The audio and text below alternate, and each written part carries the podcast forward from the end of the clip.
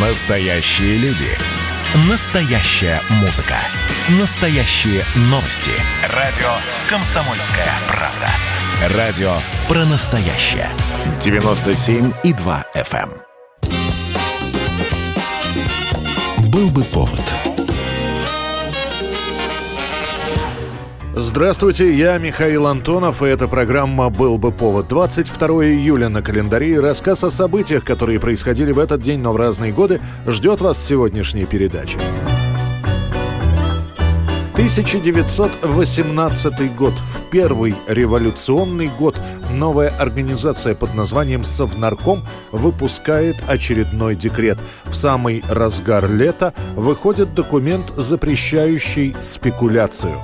Тут это же я немножечко торгую, меняюсь я. Чем торгуете? Я главным образом меняюсь. Ми- Я, он, знаете, комиссар, сменяла в артистке гуся на платье-то граммофон. Петербург и Москва испытывают трудности с продуктами питания. Многие пытаются на этом нажиться. То тут и там стихийно возникают рынки, где на драгоценности, картины, золото и прочие предметы роскоши обменивают продукты питания. Отдельная категория спекулянтов – это интенданты, прикрепленные к хранилищам и складам. Они зачастую воруют продукты, чтобы после реализовать их на рынке.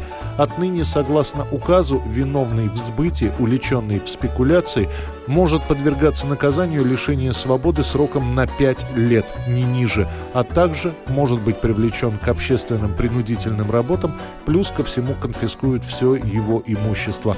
Поимкой и арестами спекулянтов занимается специально созданный экономический отдел ВЧК. В условиях незаконченной борьбы пролетариата все эти меры чрезвычайны. Ибо и опасности грозящей революции тоже чрезвычайны. Правда, уже через три года вот такой борьбы со спекулянтами все станет ясно. Их не победить. Будет принята НЭП, новая экономическая политика, которая разрешит и частную торговлю, и продажу товаров по коммерческим ценам. 1960 год, 22 июля. Прошло уже более полутора лет после свершившейся кубинской революции, а на острове Свободы продолжается национализация. Банки уже перешли под контроль революционного правительства. Теперь пришло время для промышленности. Революционный комитет говорит о том, что все сахарные заводы, которые в частности принадлежат американцам и другим западным корпорациям, теперь переходят под контроль местных властей. Это происходит после того, как американцы, лишившись своих плантаций сахарного тростника, пытаются их уничтожить. Несколько раз фиксируется пролет над кубинской территорией американских самолетов, которые сбрасывают зажигательные бомбы. Кубинцы в ответ заявляют, что теперь сахарный тростник национализирован и охраняет его революционная гвардия. Правда, приходится искать новые рынки сбыта. Если раньше тростниковый сахар поставляется исключительно в США, то теперь американцы – это враги. Кубинский сахар в 60-м году впервые отправляется в Советский Союз. идет разгрузка кубинского сахара. Американские империалисты пытались задушить Кубу экономической блокадой. Они отказались покупать кубинский сахар. Но покупатели нашлись.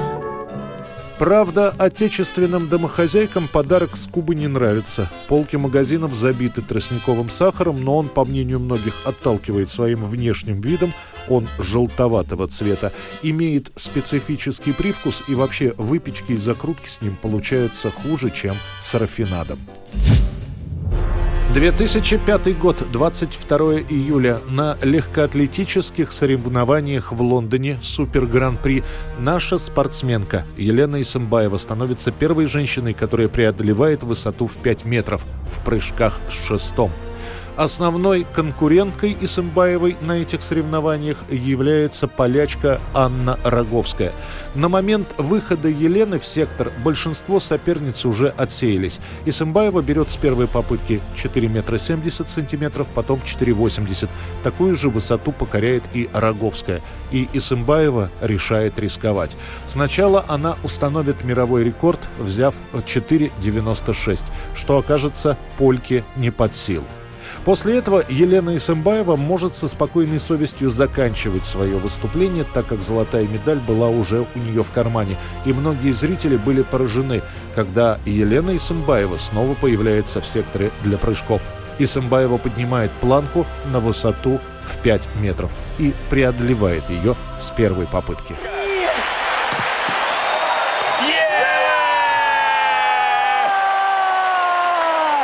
Есть мировой рекорд!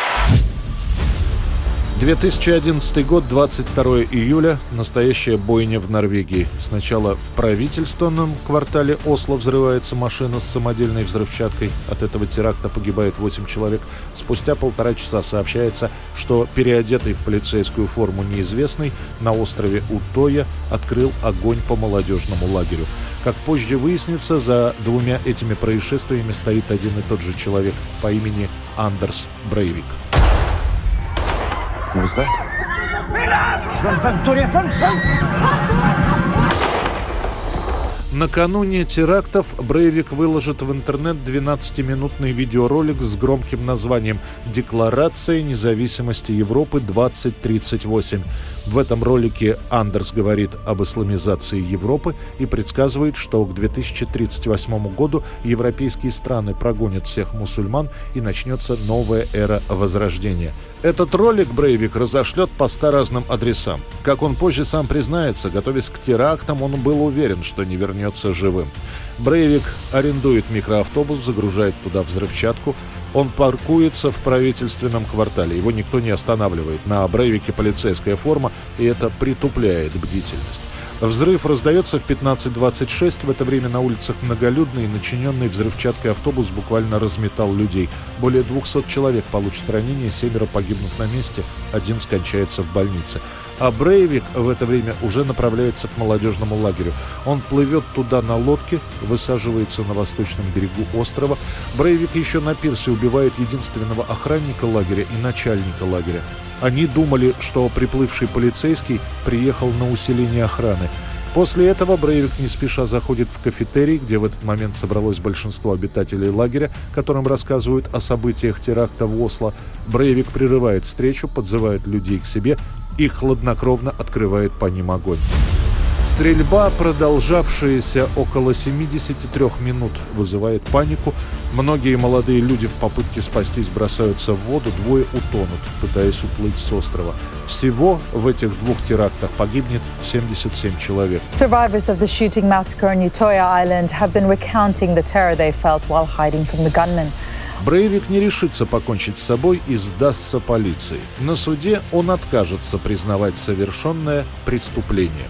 Первая экспертиза вроде найдет первоначальные признаки шизофрении у Андерса, но более детальные исследования покажут, что Брейвик полностью отдавал отчет в том, что он делал. За убийство почти 100 человек Брейвик получит максимальный срок наказаний, принятый в Норвегии, 21 год тюрьмы. 1996 год, 22 июля. На западных теле- и радиоканалах практически без перерыва крутят песни очередного бойс-бенда. Это композиции с дебютной пластинки группы Backstreet Boys. Альбом, выпущенный сначала в Америке, потом в других странах, получает статус золотого и платинового. Он занимает первые места в хит-парадах 38 странах мира. На долгие годы после этой пластинки Backstreet Boys – главные хитмейкеры среди мальчуковых групп. Everybody grew to the music.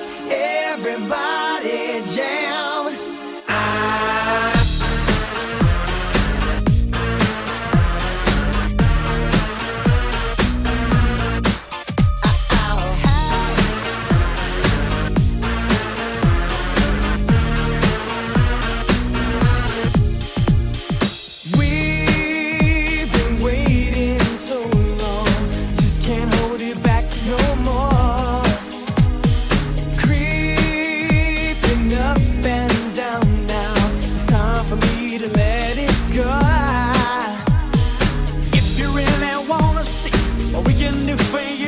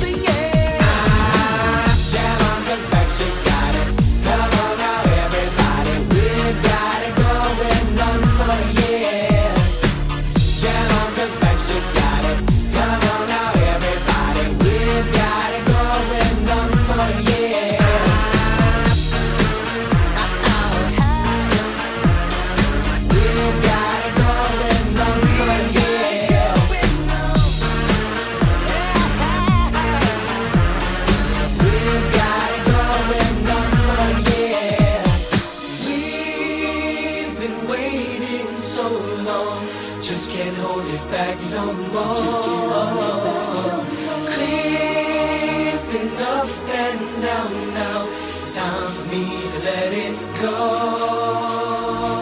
Time for me to let it go. Это была программа «Был бы повод» и рассказ о событиях, которые происходили в этот день, но в разные годы.